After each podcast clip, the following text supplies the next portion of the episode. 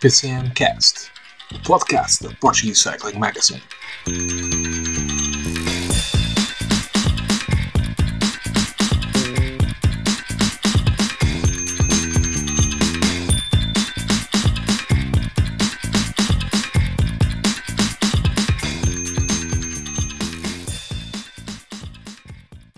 Ora, sejam bem-vindos, caros ouvintes, para o episódio número 30 do PCM Cast, o podcast do Portuguese Cycling Magazine. Hoje, aos comandos da nave, está Nuno André, o vosso, o vosso, caro, o vosso caro eh, açoriano uh, adotivo, e comigo para falarmos sobre a maravilha que tem sido esta primeira semana do Tour de France e também mais algumas corridas, porque apesar de todas as atenções estarem ali à volta de, de, França, também há mais ciclismo a acontecer no resto do mundo. Estão comigo, estava eu a dizer, uh, Paulo Alexandra. Seja bem-vinda, Paulo Alexandra. Muito obrigada, Nuno André. É uma honra estar aqui uh, contigo e com o, o, nosso outro amigo, que eu não vou fazer spoiler. Uh, mas estamos aqui prontinhos para, para falar deste grande, deste grande tour uh, e para nos envergonhar perante os nossos, os nossos queridos ouvintes com os nossos belíssimos segundos nomes. Exatamente, segundo os nomes que surgiram numa conversa que nós tivemos no nosso grupo do WhatsApp, precisamente por causa do último uh, podcast que eu fiz, não o semanal, mas sim o diário uh, que, de, de, acompanhamento do, uh, do Tour de France, para, que, que, que o está mais uma vez a fazer, e que tem sido bastante interessante e tem tido muita, muitos patronos, já penso que são 34, segundo a última contagem que eu vi, e portanto estava eu a dizer, isto do, dos segundos nomes tem a ver, porque a última vez que eu fiz um podcast foi com o Nuno Ferreira e tornou-se aqui um bocadinho confuso, Nuno com Nuno, e portanto, eh, Nuno Miguel, como é que tu estás? Estou bem, cara do André. um prazer. Isto é um bocadinho estranho, confesso, mas pronto, vamos lá uh, falar aqui sobre o que temos estado a assistir nesta última semana. Aqui uma primeira semana fantástica do Tour e também fazer depois aí um, um rescaldo do que foi o, o Giro Donne por Itália. Exatamente, exatamente. O Giro Donne que terminou com a vitória da inimitável, exatamente, Annemiek van Vleuten, mas esta foi a primeira classificada, mas uh, no último lugar, portanto, com a, a camisola uh, negra, Maglia Nero, tivemos a nossa excelentíssima e muito conhecida Beatriz Pereira, que com, conseguiu completar a sua primeira grande volta, mas já falaremos disso, porque antes temos aqui muitas coisas para contar, caros amigos. Vocês ficaram tão satisfeitos e tão preenchidos com a primeira semana do Tour que termina com no, eh, ao fim de nove etapas, com uma diferença mínima entre Tadej Pogacar e Jonas Vingegaard. O campeão em título é o camisola amarela desta edição e tem 17 segundos de vantagem para o esloveno da UAE Team Emirates. Nuno, Miguel, uh, o que é que tu destacas desta desta primeira semana. Nós já falamos dos primeiros eh, três etapas eh, no, no, último episódio semanal, mas pegando aqui na segunda, na segunda vitória de Jasper Phillips e indo até a, eh, a, fantástica vitória do Michael Woods, que é que, como é que tens visto esta volta à França? Sim, olha, como disse há pouco, acho que para mim, de que eu me recordo, está a ser provavelmente, se não a melhor, uma das melhores primeiras semanas de sempre do Tour. Temos tido espetáculo praticamente todos os dias. É certo que há sempre aquela etapa ali mais detalhada para o sprint, que é assim, por norma assim, um bocadinho aborrecida, mas mesmo assim essas etapas que fazem parte e que, que têm que que têm que ocorrer, uh, mesmo essas etapas têm proporcionado bons sprints no final. Uh, tu falavas aí na questão do Jasper Philipsen, podemos já começar por aí, fazendo aqui um bocadinho, se calhar, a análise dos sprints tem o Jasper Philipsen, se calhar já chegava a este tour provavelmente como o sprinter em melhor forma e está a corresponder a essas expectativas. Um, tem tido um lançador soberbo uh, para os seus sprints. É certo que podemos também tocar nesse uh, assunto e até pode, pode, pode, referir isso, a questão de mais ou menos polémica em alguma das Exato, suas vitórias. Claro. A polémica fica para a Alexandra, não é? Pronto, temos que dividir mal pelas aldeias. Exato, exato. Eu sou bonzinho, portanto.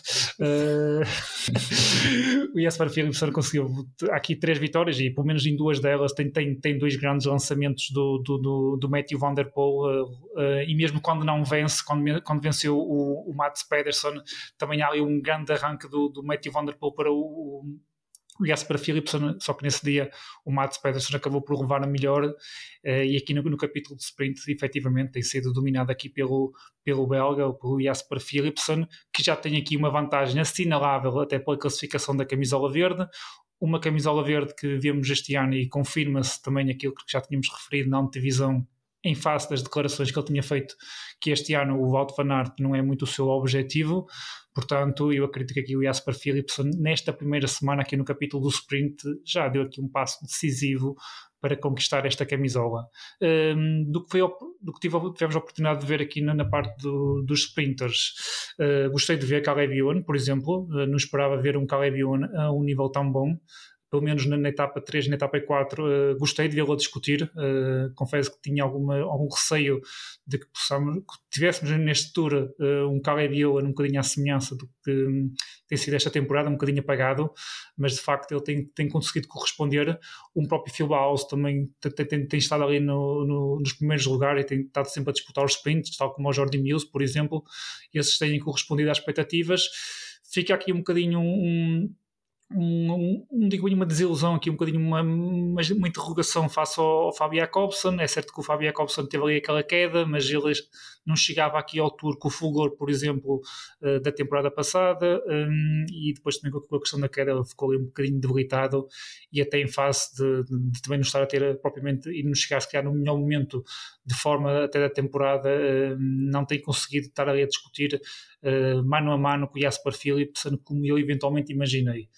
Uh, depois, passando aqui um bocadinho mais para a parte da geral, temos assistido ao, duelo que nós já, que nós já esperávamos e tem correspondido, sem dúvida alguma, às expectativas. Tem mesmo sido a classificação geral demonstra isso. Ao, ao, segundo, vimos ali na etapa 5, nomeadamente na, na, subida ao, ao Monte uh, Mari Blanc, aquela, aquela aquele, aquele ataque eh, que foi se calhar surpreender um bocadinho a todos uh, e, de, e, o tempo que acabou por vencer o, e conquistar nesse dia o Jonas Vingegaard uh, face ao Pogacar. Uh, Precisamente que, um minuto e dois segundos para, exatamente, para Na etapa que também o Jay, o Jay Hindley, que fruto de estar na fuga, também conseguiu uh, assegurar a camisola amarela e principalmente ganhar aqui algum tempo, que poderá ser importante pela questão do, do terceiro lugar.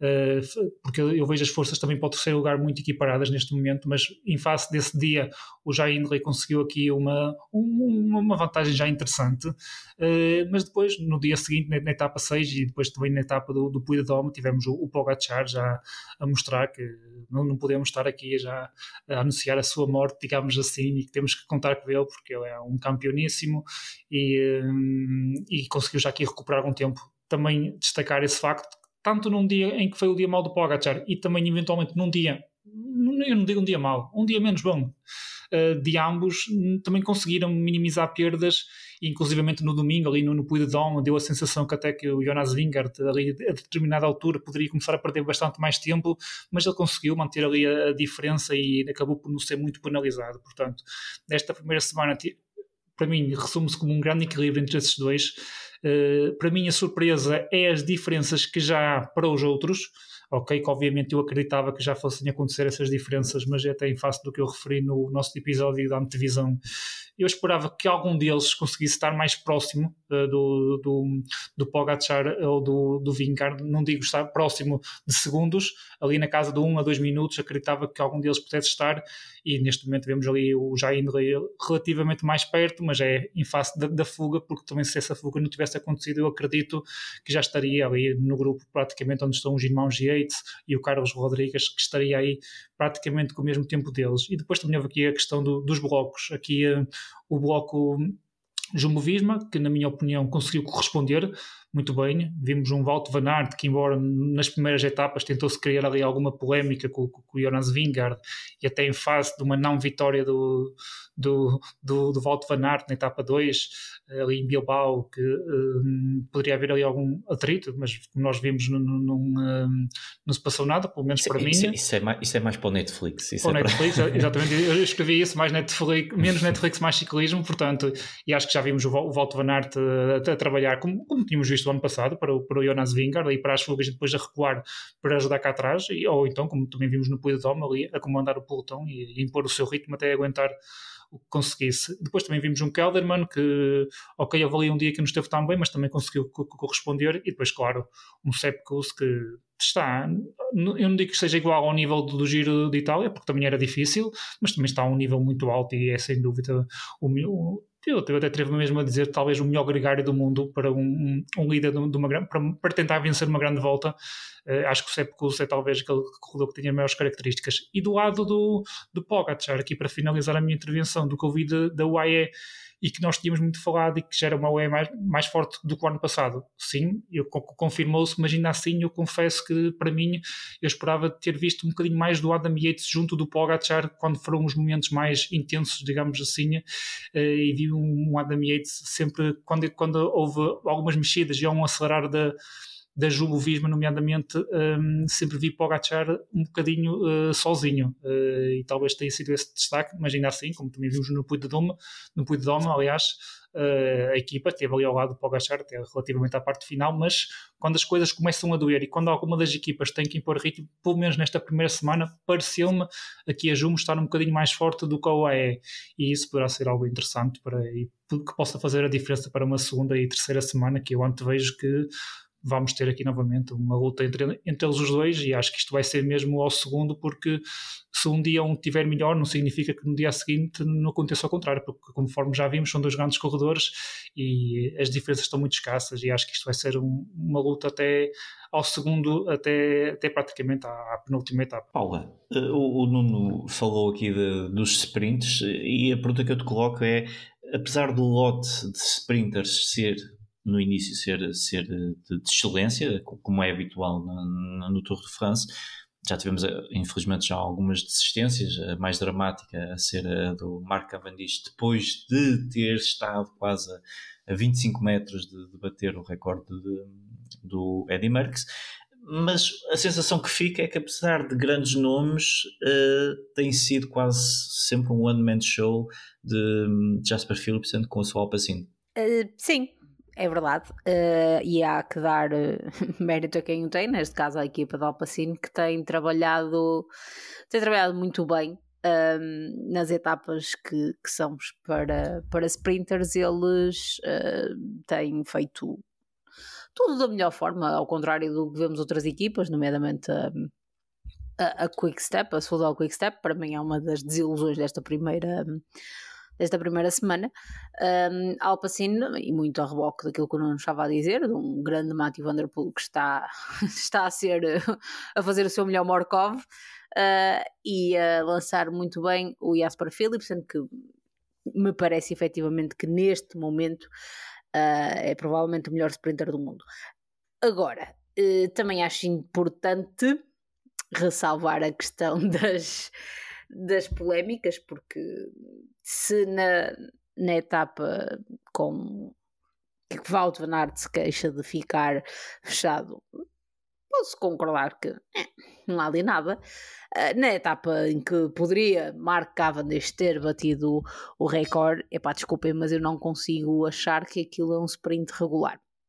E as imagens do, do Eli dão, dão, na minha opinião, dão perfeitamente para ver isso, não é? porque vê-se Jasper Philipsen uh, mudar a sua, a sua linha sempre um bocadinho para a direita. É verdade que o Binion Girmay, e foi essa. Um, pelo que eu percebi, a justificação dos comissários, o Benjamin Girmay também desvia a sua rota para a direita. Pois, não é? Mas teve, se, que desviar, não é? Se vem, se vem um tipo, não é? A, a, quase em cima dele, ele tenta-se desviar ao máximo, mas chega ali a um ponto em que fica efetivamente uh, fechado pela ação do Jasper Philipsen e por isso é que não vai, não vai sprintar. E Uh, para ser efetivamente polémica, vou dizer que se em vez do Binion Girmay tivesse sido outro ciclista, olha, nomeadamente um, vou dar um exemplo com um que não está, que é para ser um bocadinho menos polémico. Se em vez do Binion Girmay fosse o Arnaud Demar, uh, garantidamente que um, Jasper Philipsen tinha sido de, desqualificado. Não consigo. E, o, David Gaudu concorda contigo, o David Gaudu. tenho, aqui, tenho aqui informação que o David Gaudu concorda contigo. Tu estás sempre a picar, não é? Já, calma, o meu, o meu tempo de antena para dar rosto ao Gaudu há de chegar. Exatamente, vamos lá chegar. Eu até pensei que tu ias dizer que uma, uma afirmação polémica que Eddie Merckx seria quem estaria uh, ao comando do VAR, mas. mas também não, também não. Fico contente que não tenhas ido tanto. Ainda não, ainda não, estou, ainda não estou nessa religião. Exatamente, exatamente. Mas uh, continuando, continuando na polémica, já que o Nuno Miguel puxou aqui a brasa ao francês, eh, que tem sido uma, uma das desilusões, pelo menos desta primeira, desta primeira semana. Uh, Paula, acredito que tenhas o Goldu no teu coração, uh, mas que, que, mais, que mais ciclistas é que tu consideras que ficaram bem aquém? Um, de, do que estava prometido, porque uma verdade, a verdade é uma, nós já sabíamos que isto seria quase 99% uma corrida eh, entre os, entre os dois mais fortes e que depois haveria uma discussão pelo, pelo terceiro lugar, mas a verdade é que há aqui nomes que onde é que tá, estás onde para dizer para fazer Pronto, aqui o então um vou começar o meu estás onde uh, por aquele que foi o que mais me desiludiu Uh, não foi o Godot porque eu não tinha ilusões quanto ao Godot, uh, pronto, uh, mas foi o, o, o Matias de Calmosse, ah, que nós tínhamos aqui, principalmente o nosso Rui, não é? Que apostou claramente que ele fazia top 10 e ainda pode lá chegar, é? ainda falta muito turno, mas duvido. Estamos a ver quando o Rui Ribeiro, uh, o Rui Pedro, desculpa, faz apostas ah, para o top sim. 3, uh, eh, ou é Godot, ou é Scalmosse, aquilo coitado, não corre muito bem. É, não, claramente não corre. O seu Matias Scalmosse está em 28 lugar, a 29 minutos e 16 segundos. E, pá, ele se tivesse a 10 minutos uh, e ainda estivesse ali no top 15, opá, ok, mas 28 e já tendo perdido quase meia hora, é, para mim é efetivamente uma, uma desilusão, porque não só pelo hype do Rui, mas eu uh, esperava mais desse Matias Calmosso, não é? que vem, lembramos, vem de, de vencer a volta à Suíça, onde se bateu com Remco Evenepoel, por exemplo, uh, Juan Ayuso, e deu uh, muito boa conta de si mesmo, parecia chegar aqui este tour numa, numa grande forma eh, mas desiludiu bastante, começou a perder, eh, começou a perder tempo muito facilmente e, e, nunca mais conseguiu sequer, eh, não foi só um dia mau, é essa a questão, uh, dia que ele perde tempo, já foi na etapa do Marie Blanche, acho eu, um, mas depois a partir daí também não, não, isso não foi um dia mau e depois nos dias seguintes não esteve ali com os melhores, nem, nem coisa que o valha, não é? Portanto, para mim é, é uma grande, é a maior desilusão desta primeira semana para mim. Matias Calmo. E para ti, Dom Miguel? Maior desilusão? Hum... Outra vez me... São tantas, não é? São tantas que. Não, não, são, não, não são tantas. A equipa mas... da Suzal Quick Step, toda, como um todo.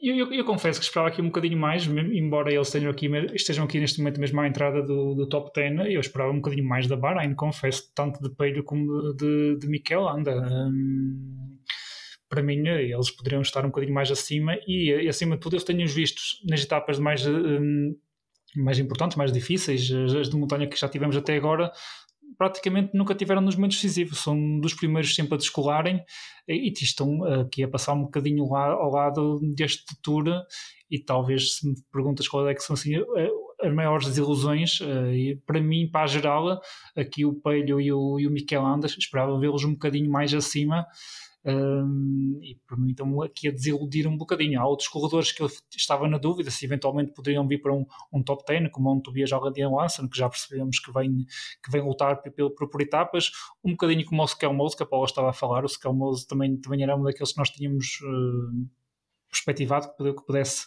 finalizar um top 10, mas mas não, não fomos se... só nós, a própria equipa parecia ter Sim, essa parecia ter essa ideia, no, quando se via logo nas primeiras etapas, o Giulio Ciccone, que para mim é outra desilusão, um, preocupado com o posicionamento do colega, não é? Exato, mas uh, houve ali um dia que correu mal, que eu recordo que ele perdeu 7 minutos uh, no, no, numa foi etapa. No dia, foi no do Mário Balanço, acho eu. Prontos, e, e talvez presumo que, que, que, não tenham corrido bem e alterou um bocadinho, talvez agora aqui os seus objetivos, que depois já é, Mas de 7 para 29 minutos vai, vai uma distância, não é? Eu acho que alterou os seus objetivos para, para tentar, uh, tentar buscar etapas e se calhar a partir do momento em que não entre na fuga, tenha optado por, por, se, por se poupar, por se resguardar para, para as próximas semanas e para as próximas etapas. É isso que eu antevejo e talvez que possa ser um bocadinho a justificação, digamos assim. E depois há outro que também está aqui um bocadinho a desiludir-me para já, e porque tem sido, tem sido sempre também um dos primeiros, quando, quando, hum, nomeadamente quando estamos nas ascensões mais fi, finais a descolar, que é o Ben O'Connor. Ben O'Connor, exatamente. Eu queria, acreditava que ele, não digo que pudesse voltar a repetir ali um quarto, quinto lugar, como já fez, mas vê-lo um bocadinho mais acima, uh, se calhar, tem, e não tem, no, no Puidom nós vimos que ele estava chateado porque não tinha colegas uh, para o que tinha, ou melhor, tinha colegas de equipa no, no, no pelotão, ou, ou melhor, no, no, grupo principal que ainda restava do, dos homens mais fortes, ele já estava a ficar para trás, estava supostamente deu a ideia que estava a reclamar com a equipa de, nenhum colega estar a descer, mas isto também demonstra que ele, lá está, não está provavelmente a sua melhor forma porque começou logo a descolar, quando, quando aquilo começou a subir mais um bocadinho, ainda logo muito ao início. Portanto, também tem sido uma das minhas desilusões daqueles homens assim que eu tinha mais vocacionados aqui para a geral, porque depois, é assim, depois de, de ok, Pogacar e Vingar nós já tínhamos colocado sempre em cima, e depois antevia ali um, um Jai Hindley, um Simon Yates, um, um próprio Carlos Rodrigues, e é isso que depois também temos estado a ver, e portanto, aqui na parte mais das desilusões, Ben O'Connor e os homens da Bahrein, para mim, Quanto ao David Gaudu, vamos aguardar mais um bocadinho, mas ele está-se por a jeito. Exatamente. Eu, eu, até eu estou a ver o filme repetido com o Ben O'Connor, para quem viu a série da Netflix, ele já se queixava eh, que realmente não, não, não, não, lhe correu bem no ano passado, este ano vai pelo mesmo caminho. Espero que o Félix Gal eh, faça como fez eh, no ano passado o um, Bob Jungels e consiga salvar aqui um pouco um, a face da G2R Citroën Team. Antes de passarmos às surpresas, Paula, eu acho que queres dizer mais alguma coisa sobre a Bahrein. Uh, Co coisas boas, não é? Antes disso, um, dizer que concordo plenamente com o Nuno, com o Ben O'Connor. Eu sou sincera, eu já nem me lembrava desse.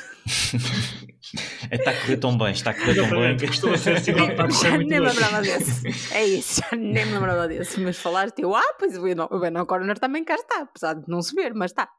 Facto. Um, mas sobre a, a, questão da, da Bahrein, uh, eu percebo o que o Nuno diz, e obviamente corredores como Pai Bilbao e Mikel Landa têm qualidade para mais do que, do que, que estão a fazer neste tour. Uh, agora, eu também não e eu não consigo apontá-los como, como desilusão porque eu também não acho que eles cheguem aqui na melhor hum, sim não, é agora okay. muito a sério na melhor, no melhor estado, nem é físico, é mental não é? depois, de, depois do que aconteceu não é? do falecimento do Gino Meder Uh, podem dizer a vida tem que continuar, é verdade, mas perder um colega de equipa naquelas circunstâncias sim, sim. não pode ter sido fácil. Não pode. É, mais fácil, e... é mais fácil falar do que, do que propriamente sim, seguir eu, E por isso, e mesmo os próprios diretores da, da equipa, não deve estar a ser fácil. Portanto, eu não consigo. Agora pode chegar ao fim e passar completamente ao lado deste tour e eu não, mesmo assim não vou. Acho que há aqui um atenuante muito grande. Uh, para aquilo que, que a Bahrein, neste caso, não está uh, a fazer, sendo que apesar de tudo na, apareceram na etapa de domingo, não é? O Mohoric um, faz terceiro na etapa, sim. erro. Uhum. Sim, sim, uh, portanto, já, se calhar já se começam aqui a ver e pode ser que, entretanto, um, se metam em mais fugas. Uh, mas, como disse, era só para deixar só. Acho que, acho que não podemos uh, ignorar uh, o que aconteceu e que obviamente foi difícil para todos os ciclistas, todos sem exceção, não tenho a menor da, das dúvidas, independentemente de estarem bem ou, ou não com o Gino Meder, uh, se, as circunstâncias não é, são terríveis, mas efetivamente para os colegas de equipa há de ter sido há de ter sido demais, uh, até porque lá está, o Gino Meder estava, se, se não tivesse partido, uh, estaria aqui.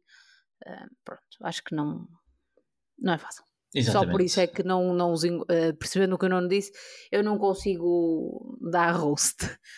Já ao Godu consigo dar todo o roast do mundo e deixa-me só dizer isto. Uh, ainda há muito tour, sem dúvida nenhuma.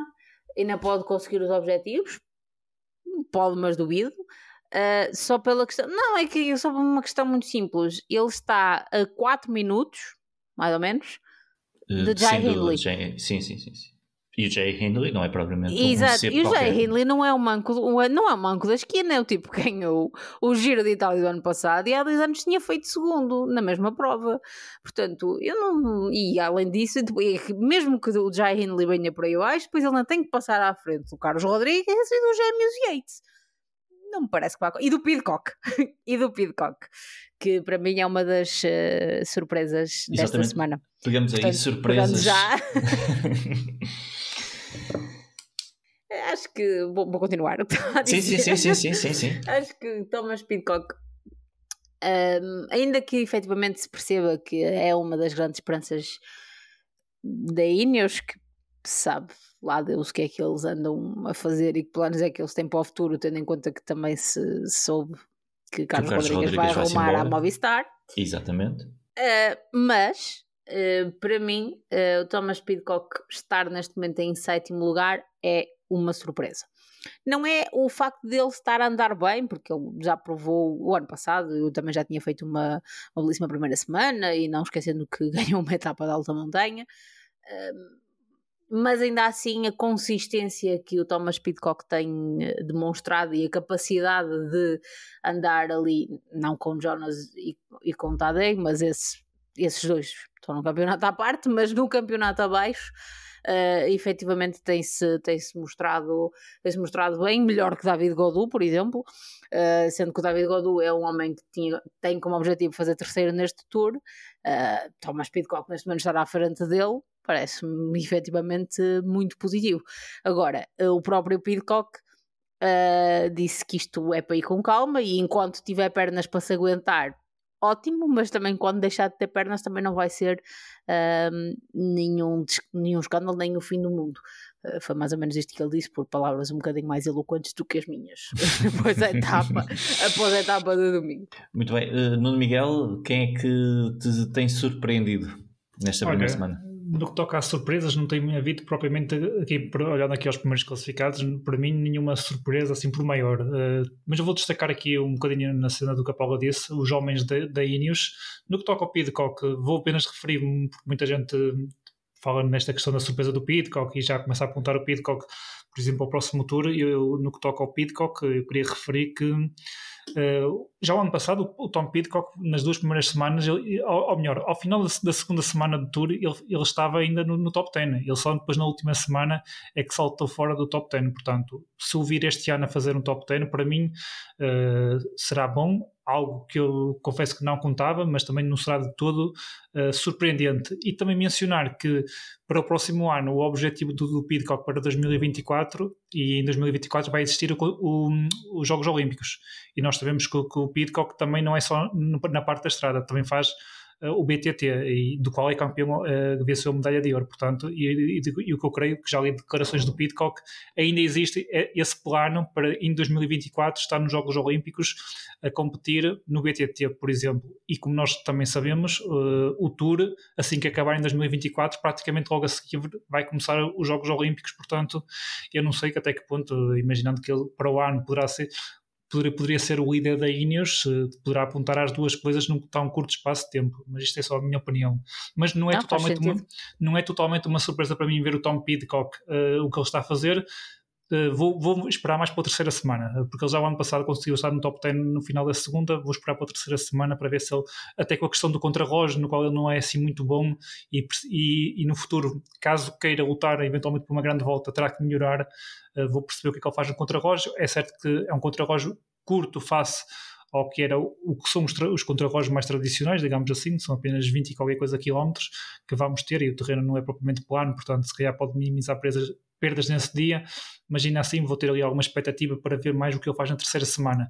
Mas para mim alguma surpresa, é o Carlos Rodrigues, ele não, está, não, não estava a ter a, propriamente a melhor das temporadas em face dos problemas físicos que ele teve, ele deu excelentes indicações na temporada passada, foi por exemplo campeão de Espanha, faz uma grande volta uh, e, e, está previsto também ir à volta, daí eu ter alguma dúvida até que ponto ele viria aqui para, para o Tour, se viria para lutar por, por já ou por etapas, embora na Ineos não, não seja propriamente o ADN deles lutar por etapas, eh, mas até o momento tem, tem, tem, tem dado bons sinais e acho que vai lutar ali pelo, pelo terceiro lugar juntamente com o Jai Hindley e com o Gilmore Yates, embora dê um bocadinho mais de favoritismo ao Simon, que eu acho que o Simon sobe melhor e, e até porque o Adam, o Adam Yates poderá ter que trabalhar e desgastar-se uh, a trabalhar para o Pogacar em alguma estratégia da própria equipa, portanto um, descarto se calhar um bocadinho mais o Adam nesta luta, mas o Carlos Rodrigues tenho gostado de ver nesta primeira semana, uh, está a superar se calhar as expectativas que eu tinha para ele. Uh, há esta questão de ele ir para, para, para a Movistar, que para mim uh, é surpreendente como é que a Ineos o deixa sair uma Ineos que está tão escassa de, de líderes para grandes voltas. E como é que ele vai para a Movistar, não é? Exatamente. Eu, olha, e, e, nem, e nem de propósito, por estar aqui a Paula Alexandra connosco, um, eu recordo que, que, que, já não sei em que. Acho que foi logo num, num dos primeiros episódios da temporada passada, a Paula referiu que uh, o, o Juan Ayuso tinha uma vantagem que era uh, não estar na Movistar para demonstrar o seu talento. Por causa, nós sabemos como, como os espanhóis são, para os ciclistas espanhóis, ainda por cima da única equipa que eles têm no World Tour, que é, que é Movistar. Portanto vamos ver como é que corre, mas eu aqui foco um bocadinho, eu percebo a Movistar, queria contratar um corredor eh, como ah, o Carlos sim, Rodrigues, a fantástico. a Movistar neste, neste assunto está, a Movistar Excelente, bem, muito bem. A Ineos mal. A Ineos é, mal, é porque eu olho aqui para, para o plantel da Ineos, eu vejo um Geraint Thomas que teve muito bem, ok, teve a segundos a vencer o giro, mas já tem 37 anos, Consta-se que eh, no final da temporada vai sair Pavel Sivakov, vai sair Dani Martinez. Uh, ok, se calhar nestes dois eh, não são provavelmente líderes para vencer grandes voltas, mas são ciclistas importantes. Mas também já se fala, possivelmente, na, na saída do tal Goganaert. Portanto, e aí já, já, acho que já o assunto já é ligeiramente diferente. Vão contratar o Remco. O e o Bernal está... Pato veio dizer que já não assediar o Remco. Exato. O Bernal está, está, está, é uma incógnita ainda. Uh, ok, tem o Tim Narsman, que eu vejo e perspectivo que possa ser alguém que, que efetivamente possa vencer uma grande volta no futuro, mas ainda mas assim. No futuro, uh, não, não, já. No futuro, não já. Uh, e o futuro não significa que seja já no próximo ano, portanto, se calhar, já está, é isso que a Paula diz. Vamos ter aqui no, no ciclismo a novela Mbappé Real Madrid. Prontos, ok. Muito bem, antes de irmos para a próxima, uh, os próximos dias do Tour, fazer aqui uma pequena antevisão e previsão do que é que vai acontecer na segunda semana. Paulo, tu ainda tens dois nomes que queres dizer bem, não é? Sim, muito rapidamente. Um é o Nelson Paulus, o homem, uh, o líder da camisola da montanha. Tenho, tenho gostado bastante de, de ver a postura do, do Paulus, honestamente.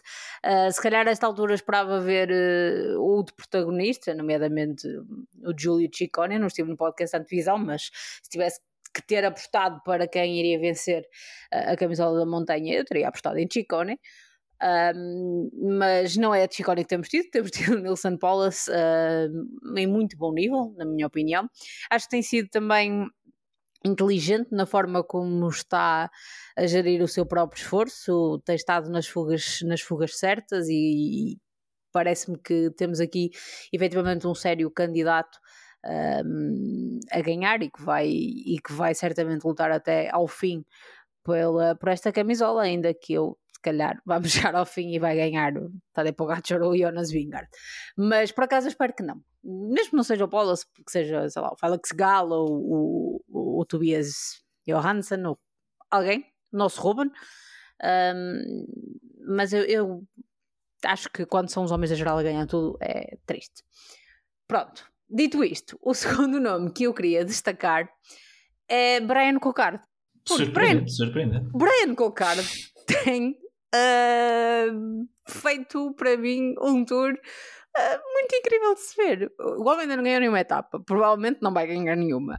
Uh, mas ele não só tem estado na discussão dos sprints, vai para a fuga em etapas de montanha para passar em primeiro nos sprints intermédios, e eu estou a gostar de ver Brian Cocardo. Eu acho que ele, ele sabe que dificilmente vai melhorar muitos pontos com vitórias da etapa, porque a realidade é o que é e ele sabe que há sprinters melhores do que ele. Então tem tentar lutar por esta camisola de outra forma e como pode, e eu, e eu acho positivo de ver, até porque lá está um francês, numa equipa francesa, portanto também tem aqui uh, alguma é responsabilidade acrescida, mas, se calhar é isso, uma responsabilidade acrescida de, de animar aqui o tour. E a verdade é que Brian Cocar uh, tem animado este tour uh, e que assim continue, porque por acaso estou fascinada com ver o homem em fuga em etapas de montanha. Acho genial. Muito bem, vamos esperar que o Brian Cocar dê mais uma alegria uh, aos franceses, que já, já tiveram uma alegria com a surpreendente vitória de Victor Lafay, que acabou, como nós todos sabemos, com a seca uh, da Cofidis.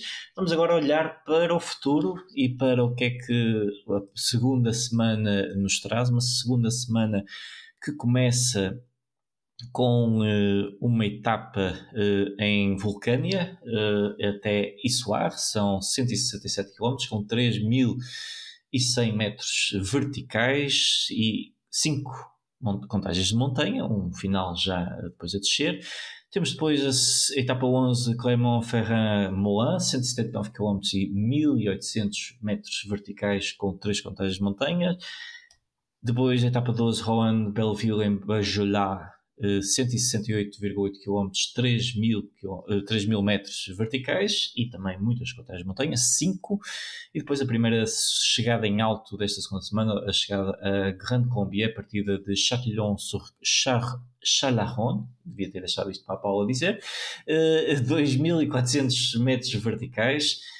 E depois uh, ainda um, Annemasse Morzine Le Porte de Surler, são 151 quilómetros, 4.200 metros verticais, com a passagem no Col de Jouplan, eh, antes da descida para a meta, e por último, no domingo, etapa 15, Les Guettes Le Porte du Soler e acaba em Saint-Gervais-Mont-Blanc, são 4.400 metros eh, verticais, chegada a Saint-Gervais-Mont-Blanc, e antes disso, de montagens, montagens classificadas, temos quatro, além da chegada em, à meta, mas há muitos topos pelo meio que vão certamente fazer moça nas pernas dos ciclistas. Começando agora por, eh, por ti, Nuno Miguel, uh, o que é que tu perspectivas nesta uma segunda semana com, com muita montanha, mesmo não há, não há nenhuma etapa plana, são todas ou alta montanha ou média montanha. Talvez uh, a etapa de quarta-feira, a etapa 11 ali, talvez a, a, única oportunidade que haja nesta semana para os sprinters, talvez, na minha opinião. Sim, sim, sim. Ou uma fuga, claro. Sim, sim, sim, sim. Uh, ainda assim, com quase 2 mil metros verticais, portanto, para aqueles que passam menos bem, vai ser sempre um pouco mais complicado. Mas, é a eh, segunda vitória de Mads Pedersen ainda meio. e não se fala Acho mais nisso. Uh, o, que é que, que, é que, que, é que perspectivas? Uh, em termos essencialmente da classificação geral, uh, nas declarações que, nas entrevistas que os ciclistas, uh, que o Jonas e que o Tadej uh, deram hoje, foram bastante óbvios. O Tadej Pogacar diz que está preparado para largar umas bombas na, na Jumbo Visma. Já o Jonas disse que a sua equipa tem um plano feito para quebrar o Tadej Pogacar. Ok, gosto do discurso. Uh, portanto, aqui nesta, nesta semana de tour, aqui terça-feira parece-me que temos aqui um dia para uma possível chegada de fuga uh, ou aqui um grupo mais reduzido a discutir a, a etapa. No que toca à geral, não antevejo aqui uh, um dia que possa haver diferenças. Na etapa 11 começa agora há pouco e eu acho que é a única oportunidade que há para a chegada ao sprint uh, nesta semana. Como também a Paula há pouco tocou nesse assunto, a Soldal Quick Step foi um bocadinho a desilusão da semana anterior, portanto, talvez a Soldal Quick Step tenha aqui uma oportunidade para tentar uma boa vitória da etapa com o com o Fábio Jacobson. Um, depois, aqui a etapa 12, esta, esta etapa aqui de quinta-feira, isto aqui é uma, uma etapa perigosa. Um, é certo que há, uma, há a probabilidade de, de, uma fuga voltar a vingar neste tour mas aquela segunda categoria é certo que está a mais ou menos 30 km do final.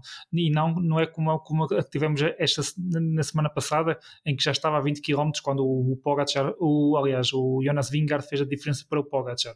Mas ainda assim ali uma segunda categoria eh, em que eu vejo ali alguma, algumas semelhanças com o Code Mari Blanc. Portanto eh, talvez e possa onde há, onde há segundos sprint. bónus. Exatamente, isso, isso que eu ia dizer agora em seguida. Há a bonificação no topo da montanha e pode ser mais um motivo para, para o Jonas Vingard ou o Pogacar nesta luta mano a mano. Eles têm que procurar o dia em que o adversário possa ter uma quebra, que não está tão bem e possa ser aqui numa etapa que à partida pode parecer que não é como a que vamos ter no sábado ou no domingo, tentar já aqui alguma diferença e tentar aqui ganhar alguns segundos, porque se calhar por vezes a diferença pode-se fazer no, não propriamente naquelas etapas com categorias especiais e primeiras categorias e chegadas em alto, e se calhar, aliás, basta, basta ver o que sucedeu na semana passada, podíamos perspectivar que se calhar o Dome ia fazer uma grande diferença, mas o que fez as grandes diferenças não foi a etapa do Puy de Dome, por exemplo, entre, entre o Pogacar e o Vingard. Depois, na sexta-feira, temos aqui uma etapa que lá está, eu falando aqui no Puy de Dome, também vejo aqui algumas semelhanças com o Puy de Dome, é uma subida que é dura no início, ou seja, cerca de 7 km a 8%, depois há ali uma ligeira fase de descanso de praticamente 2, 3 km, e depois aí sim voltamos a ter 3 km ali na casa casa dos 9 a 10%, uh, uma, uma pendente que irá acompanhar, que depois na parte final irá suavizar mais um pouco até aos últimos metros finais, que aí sim vai voltar a empinar mais um bocadinho e vamos ter ali pendentes na casa dos, dos 10%. É um, uma etapa também curta, são 137 km uh, e só existe esta contagem de montanha categorizada no final, portanto, eu vejo aqui semelhanças com o Puy de Dome, um dia ideal para uma fuga poder vingar até em face do que virá nos dias seguintes e não sei até que ponto os homens da geral caso com uma fuga que, que, possa ter muito tempo, como vimos uh, no domingo, uh, se depois remetam-se ali apenas para os 2, 3 km finais e depois possam surgir ali os ataques no, nos, nos, favoritos. Mas depois, aí sim, acho que no fim de semana, na etapa de sábado e na etapa de domingo, vamos ter grande espetáculo, porque temos aqui dois, dois, dois, duas etapas que é mesmo para, para quem, quem quiser vencer o turno, demonstrar eh, todas as suas capacidades acho que nestes dias vai-se jogar muito com os blocos das equipas. Uh, antevejo que tanto num dia como no outro vai, haver uma grande guerra para colocar homens nas fugas e no, estou aqui a pensar na Jumbo e na UAE que vão tentar sempre colocar homens na frente para de, de, certa forma não trabalhar tanto no pelotão e fazer com que outra equipa se chegue à frente e assuma as despesas da corrida eventualmente ou então para depois uh, façam descer e descolar os homens de, eventualmente de uma fuga e vir auxiliar os seus líderes porque estamos a falar em etapas que têm muito pendente de acumulado.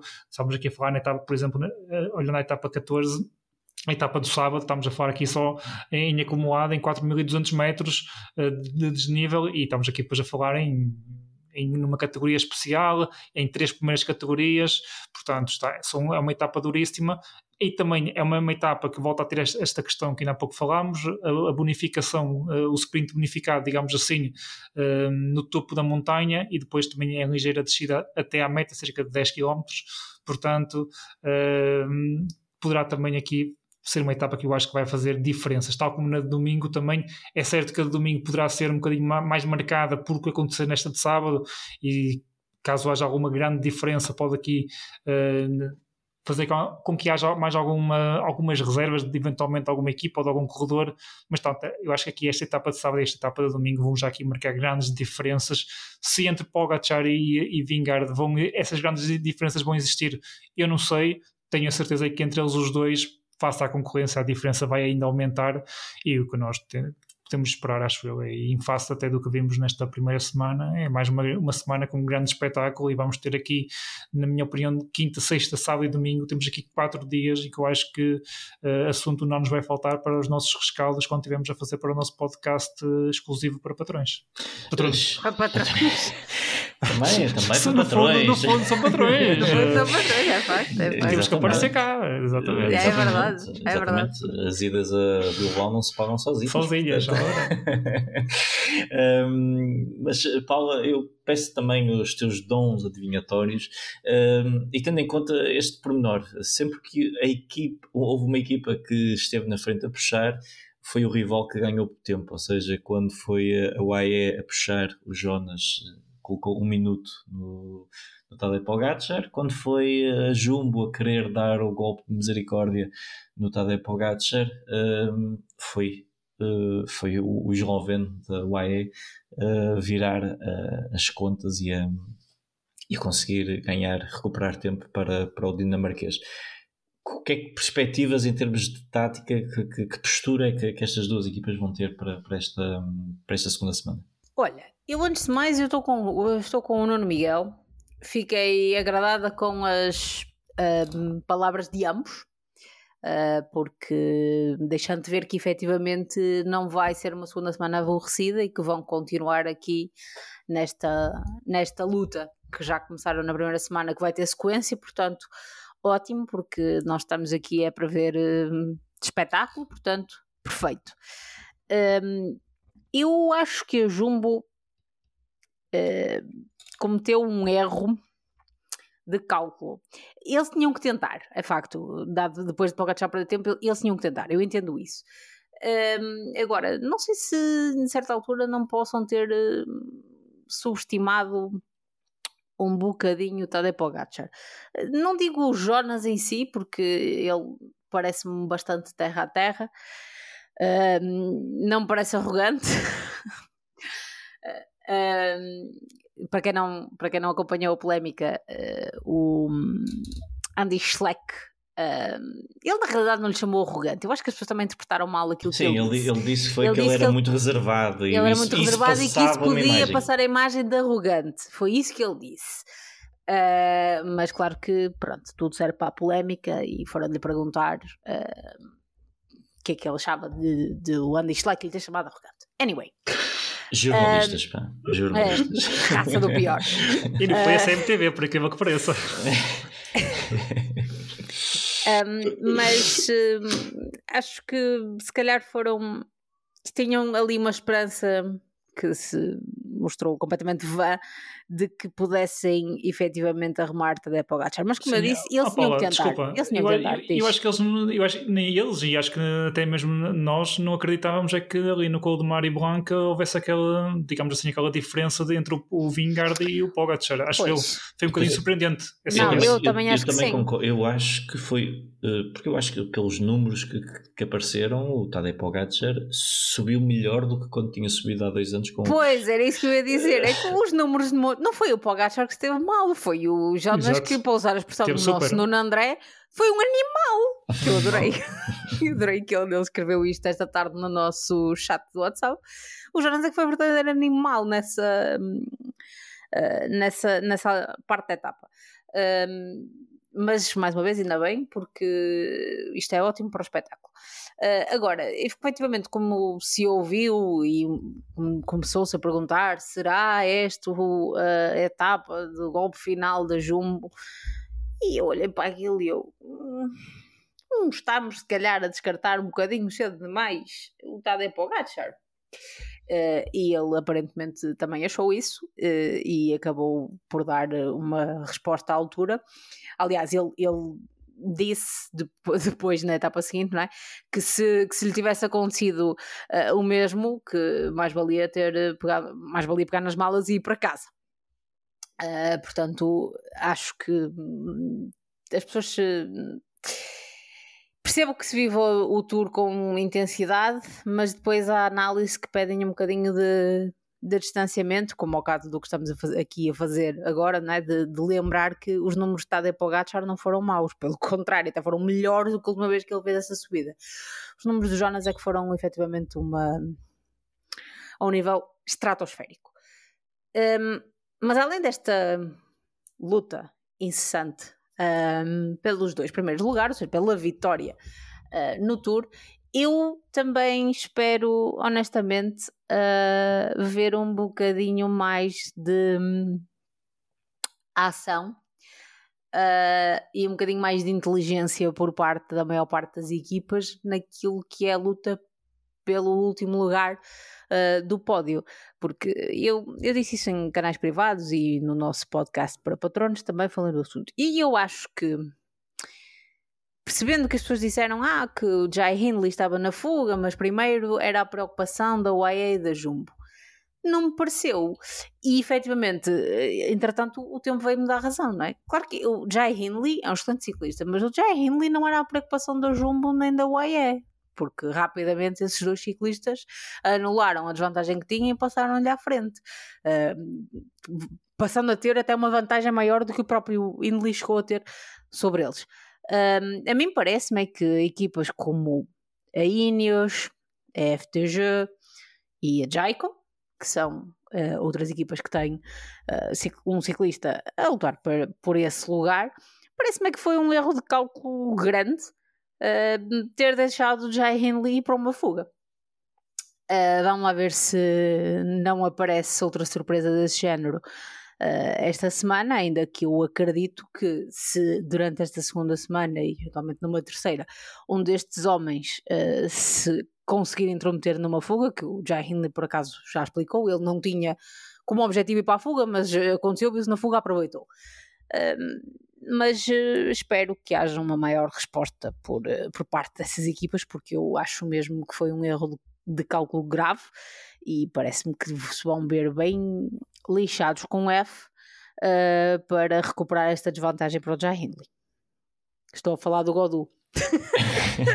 não, não estou a falar só do Godu, mas, mas o Godu é um, desses, é um desses homens, obviamente. Portanto, acreditas que fora a luta de, de, de, dos dois primeiros, poderemos ter aqui uma, uma luta muito interessante entre a, pelo, pelo, pelo melhor dos últimos, ou seja, pelo terceiro lugar. Pode ser só wishful thinking, mas eu, eu espero que sim, porque uh, já se viu que há aqui equilíbrio, uh, mas também já se viu que num dia ou no outro alguém quebra e essas quebras podem, podem uh, resultar aqui em, em segundos preciosos e na, numa luta pelo um pódio acho que todos os segundos contam. Uma última pergunta, e posso fazer a ambos. Uh, o Tadej Pogacar, estas últimas duas vitórias, entre aspas, sobre o Jonas, uh, poderão dar-lhe aqui um, um, ascendente psicológico, ou seja, o, o Vingard aplicou-lhe um, um, um uppercut, digamos assim, no, no, no Mario Blanc, uh, ganhando um minuto, mas depois o Tadej Pogacar inverteu. Como é que este jogo psicológico pode, pode se traduzir nesta segunda semana? Quem é que quer começar? Eu posso começar com é rápida. Nada. Uh, o Jonas Vingard é, lá está, é nórdico, tem sangue muito frio uh, e além disso, ele próprio já, já falou no assunto e disse claramente uh, as minhas etapas ainda estão para chegar, não é? Sabemos que o Jonas gosta mais de etapas com subidas longas e com mais estáveis, sempre, sempre a ritmos muito elevados, portanto acho que o facto de, de, ter, de ter ganho um minuto e depois perdido tempo em duas etapas consecutivas, não acho que o vá afetar, até pelo facto de que na realidade é ele que ainda está à frente. Nuno, ah, Sim, acredito que tenha sido importante para o Pogacar a resposta a esses dois, essas duas vitórias que ele conseguiu face uh, ao Jonas Vingard uh, nos dias, nas etapas seguintes mas como eu disse há pouco, eu acho que isto vai ser mano a mano, isto está muito, muito justo entre eles neste momento. Eu, se calhar antes do tour eu diria uh, Pogacar, mas como nós já vimos, um, o Pogacar em Bilbao começou bem a ir buscar alguns segundos de bonificação um, e passou, deu a sensação que teria ali algum excedente face ao Vingard, mas depois o Vingard uh, virou as coisas a seu favor a meio da semana e tudo somando aquilo que nós vemos neste momento na classificação geral são os 17 segundos. Eu acredito que vai continuar muito a ser esta esta diferença, essa, não, não imagino no final da segunda semana haver assim uma grande diferença. É certo que há aqui etapas para se fazer grandes diferenças até, mas eu, como tenho visto tanto um como outro muitos fortes, hum, eu acho que vai, continuar a estar muito equilibrado. Agora, em face do que tu me perguntaste, hum, eu acho que sim, acho que foi muito importante, porque em face da derrota do ano passado, logo no primeiro, no primeiro dia mais difícil que nós tivemos neste tour, que foi alta, média alta montanha naquela etapa, uh, ter, ter, perdido logo aquele tempo para o, para o Jonas Vingard e conforme nós aqui também há pouco referimos, uh, a subida que o Jonas Vingard fez nesse dia mostrou um Vingard super, uh, acredito que tenha ali uh, acionado um bocadinho ali as sirenes na, na, equipa e do próprio Pogacar, mas ele, com, com, as duas vitórias, entre aspas, que ele conseguiu depois face ao Vingard, acho que também foi um tónico importante para ele e acho que vamos continuar a ter aqui um mano a mano, porque neste momento o que eu estou a ver são as forças, até este momento, até esta altura, muito equilibradas entre eles e que depois, ou eventualmente, o fator poderá ser um dia menos bom, tanto de um como, ou, como do outro, ou até mesmo a questão da equipa, que também poderá ter um papel importante nestas etapas que nós vamos ter, nomeadamente naquela etapa de sábado e de domingo, que são etapas com muito metros de de ascensão e, e são subidas longas e e o Jonas tem o Sepkus, não é? o, o Walt Van Aert vai para a fuga e quando for ali a, a última contagem espera por eles e isso, isso, pode fazer a diferença. Muito bem, últimas notas do Tour e também uma, uma provocação. Uh, acham que é que, que, é que, qual é que vai ser, quem é que vai ser a camisola amarela no final desta semana e qual é que vai ser a vantagem? E se o Wout Van Aert vai ganhar uma etapa? Paula. Uh, Wout Van Aert ganha uma etapa. Camisola amarela continua hum, com o Jonas Vingard, mas com uma diferença inferior a 10 segundos. Muito bem. É, aproveita antes de passarmos para o Nuno Miguel para dar a última nota que querias dar. A última nota que eu queria dar um, é sobre espectadores palermas. Que já tínhamos uh, tido na primeira semana, não é? Com, com aquela questão dos pioneses. Pois, Mas... já, já tivemos com a questão dos pioneses. Agora, já, temos um, agora temos um que pesca, não é? Parece que vai à pesca. Agora temos um que pesca que, e, e, coitado do, do, do Calmejano, não é? Primeiro foram os pioneses, agora foi o que O Calmejano realmente não está com sorte. Mas apesar de tudo, uma pessoa e o próprio Calmejano, se calhar, mais à frente vai-se conseguir rir disso, porque não caiu, não, pronto, não lhe aconteceu nada de, de pior e ele também não está na luta propriamente por, eh, pela geral, portanto também não, não o afetou por aí, por aí além. Mas isto já era, então os pioneses, é, enfim, não há, os pioneses é, é pura maldade.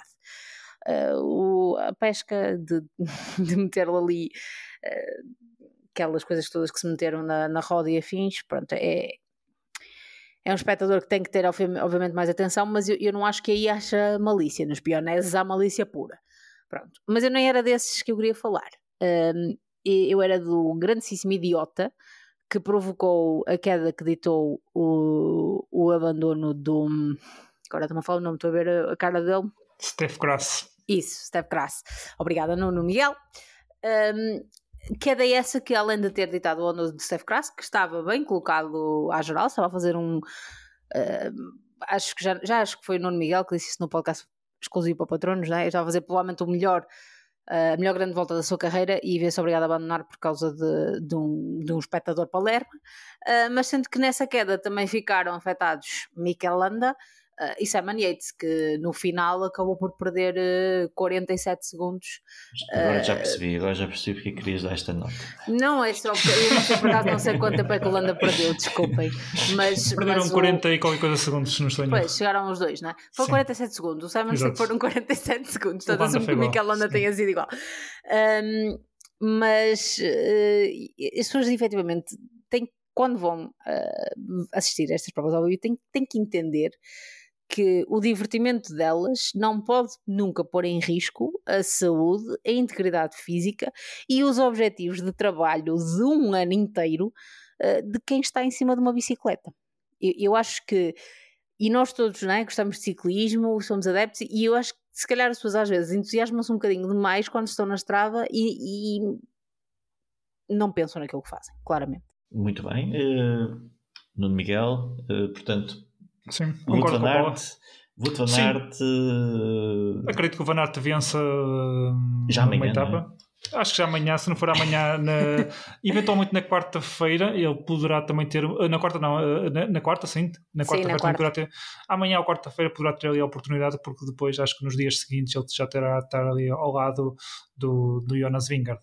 E... O Van Aert vocês têm que ter calma, não é? Que pode ser que entretanto uh, a Sarah entre em trabalho de parto e ele já nem parta. Exatamente, exatamente. Vamos, vamos fazer, vamos cruzar os dedos. E já agora, isto agora vem-me à cabeça. E se for durante a etapa, o que, o que é que vão fazer? Eu, oh, não lhe vão dizer, não é? Não? Será que não? Pois, não, estou a brincar. Não, mas é etapa, não. Isso era Olha, muito amiga da Ana Lopes. Ainda que, com, ainda com muito não motivo. Exatamente, foi um prazer, foi um prazer mas exatamente. fico por aqui. Exatamente. por aqui. Olha, para ser diferente da Paula Alexandra, eu vou dizer que vejo o Pogacar no final da semana a liderança. muito bem. Foi, mas é só mesmo para ser diferente, porque ele também não faz puta ideia. Não, está, está, está. Ai, 50, para, mim, para mim está 50-50 neste momento, portanto, mas para ser diferente, acho que o Pogacar poderá também beneficiar do facto. Mas de... com quantos segundos? É que isso é que também era parte da pergunta. Prontos, uh, 10 segundos. na frente. Muito bem, eh, acabamos esta fase do preço certo. É, e tu? No também. Não, não, não, também tens ah, eu também tenho. Ah, eu, ah, não, o Fernando Mendes também tem. Exato, exato. Vamos ser só nós aqui a comprometer-nos. Não, não. Uh, eu acho que vai ser o uh, Vingard, uh, mas com uma diferença menor do que 5 segundos. Eu acho que vai estar bem tac a tac, portanto. Isto é para não dizer que eles estão os dois com o mesmo tempo, mas, mas, mas eu acho que o Vingard ainda se vai conseguir aguentar nesta segunda semana. Depois, na última, já não sabemos. Pronto, uh, finalizado o momento preço certo, uh, vamos ver quem é que ganha a montra final daqui a És um bocado magro para seres o Fernando Mendes, mas tudo bem. Pronto, mas o Fernando Mendes também já foi mais gordo, portanto, ele também está a emagrecer, não é? Portanto, havemos de chegar ao mesmo, ao mesmo peso. Uh, antes de darmos por encerrado esta semana, last but not least, tivemos uh, durante estes últimos dias Girodone, uh, corrida em Itália, o Giro de Itália para as, as senhoras, vencida pela, como o Nuno, André, o Nuno Miguel já disse, a maior delas todas. Nuno Miguel, tu que estiveste também atento ao que se passou em terras transalpinas, que é que, o que é que nos podes dizer deste Girodone? Sim, no que toca aqui ao Girodone, na parte mais da, da geral, uh, foi o domínio uh, de Annemiek van Vleuten. Uh, ela consegue aqui três vitórias e teve aqui essencialmente um, quatro etapas onde começou, ganhou tempo já bastante assinalável face às suas rivais e fez com que ela fosse tendo aqui um bocadinho a corrida, na minha opinião, eh, controlada desde o início, porque ela começou logo a fazer as diferenças logo na, na segunda etapa, que foi no fundo foi a primeira, porque o contrarrelógio tinha sido cancelado face às condições climatéricas eh, e já logo aí nesse primeiro dia ela conseguiu ganhar praticamente na casa de um minuto face às suas rivais e começou logo a ter ali um ascendente, como já não bastasse ser a Van Vleuten, como também já não bastasse também o facto da Demi Vroegling não vir aqui a este giro, uh, acho que começou logo aqui a cimentar logo a sua, o seu favoritismo e a sua candidatura à vitória final e que foi sendo correspondendo ao longo dos dias. Uh, tivemos aqui uma etapa espetacular, que foi a etapa, a etapa 5, uh, eh, com a, Van Vleuten a atacar de, juntamente com outras corredoras desde logo muito cedo, logo na primeira subida do dia, no passo da Lupo, que, que, que é uma, uma subida que tem de categoria especial, 10 km na casa dos 8.6 dependente média, mas ainda faltava 80 km para o fim. A Van Vleuten passou no topo, foi deixando para trás a Gaia Realini e a Elisa Longoborghini, por exemplo. Um, mas depois acabaram-se todas por juntar, porque visto que ainda faltava 85 km e que as diferenças não eram assim muito assinaláveis, acabaram-se por se juntar e depois até ao final voltámos a ter ali mais na parte final os ataques que depois é quando há o ataque da, da corredora que acabou por vencer uma vitória fantástica da Niedermayer, Niedermayer. A Niedermayer, quando venceu sozinha na frente e quando naquele momento em que está a descer, a Van, a Van Volta larga um bocadinho, sai um bocadinho fora de estrada e nessa mesma curva a Elisa Lomborghini infelizmente teve ali uma queda que a fez perder também muito tempo e que abandonar qualquer desejo que tivesse para a classificação geral. E, e portanto, abandonar a prova, não é? Que ela depois no dia a seguir desistiu, não foi? Uh, creio, creio, creio que sim. Ela, ela na altura continuou, mas depois já não partiu na etapa seguinte. Com a Shirin Van Roy uh, e, e, finalizou a etapa, uh, mas depois qualquer aspiração que tivesse a própria Trek também é certo tinha ali a Gaia Realini, mas é, é, é, era um apoio importante para, para, para a Gaia e também até para jogar as duas e a partir daquele momento acho que neste dia se ainda dúvidas houvessem ela já tinha, a Van Vleuten já tinha feito diferenças na segunda e na quarta etapa e com, as diferenças que voltou a fazer neste dia ganhou muito tempo neste dia para as suas rivais e acho que foi aqui o, a etapa decisiva para sentenciar um, a vitória final. Depois dar aqui o destaque também no que toca ao, ao sprint, tivemos uma, uma, vitória nada surpreendente diria eu da, da Lorena Vives, mais uma para, para a conta, também tivemos aqui a a, a, a, vitória da, da, da Chiara Consone no, no, último dia, quando conseguiu bater a, a Marianne Voss no sprint final.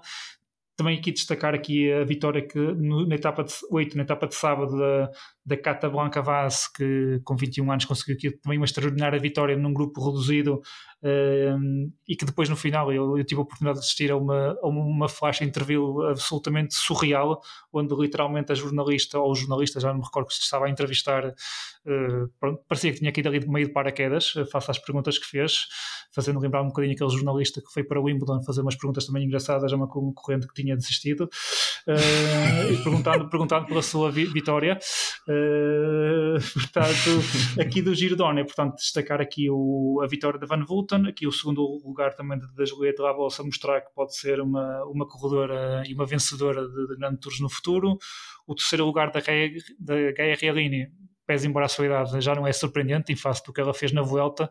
Eu confesso que, ok, tem 22 anos, mas aqui um bocadinho confesso que esperava ali um bocadinho já mais. É certo que ela ainda é muito novinha, uh, mas até em face de ter também uh, o contrarrelógio sido anulado, que seria talvez o ponto mais fraco dela logo no início, e essa etapa não ter contado, uh, imaginava que ela aqui na montanha pudesse estar um bocadinho mais ao lado da Van Vulten.